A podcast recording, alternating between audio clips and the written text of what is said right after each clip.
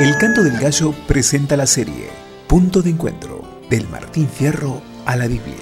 Un contrapunto entre el poema de Hernández y la palabra de Dios. Punto de Encuentro, escrito y recitado por Sergio Generali. Colaboración, voces, Martín Fierro, Ramón Lucero, versículos bíblicos, Daniela La Paz y Daniela Rodríguez. Nueva serie, Punto de Encuentro, del Martín Fierro a la Biblia.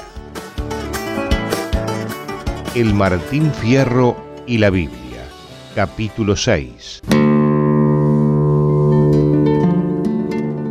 ¿Qué brota de tu interior? El que cree en mí, de su interior correrán ríos de agua viva. Romanos 7, versículo 38. Yo no soy cantor letrado, mas si me pongo a cantar, no tengo dónde acabar y me envejezco cantando, las coplas me van brotando como agua de marantial. El gaucho Martín Fierro alude al canto como su pasión vital y refiriéndose a sí mismo, dice que no tiene la suficiente formación para sentirse un cantor importante. Sin embargo, en él, el acto de cantar con fundamento y alcanzar con su poesía a otros es su razón de ser es su fuente vital. Aunque su poesía no resulte brillante, el canto le desborda y las coplas le brotan como agua de un manantial. Y eso es lo que quiere mostrar a quienes le ven y le oyen. Mi querido hermano o hermana, ¿qué brota de ti cuando te apasionas por algo? ¿Reggaetón, rap, maldiciones, lenguaje soez? Dice la palabra que de la abundancia del corazón habla la boca.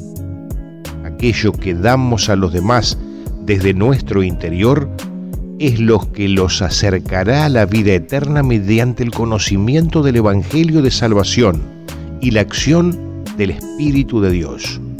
Como dijo Jesús, según lo consigna en el Evangelio de Juan en su capítulo 7, versículo 37 al 38.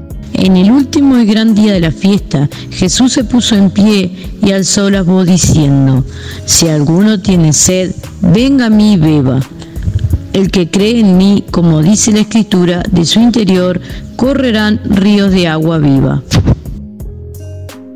Bebamos de esas aguas de vida para poder dar de beber a quienes tienen sed. Frase fierrera. Nunca cantes por cantar ni te apartes de lo que eres, que allí en tu pecho desborde un canto de vida eterna como agua de manantiales, calma la sed de quien bebe.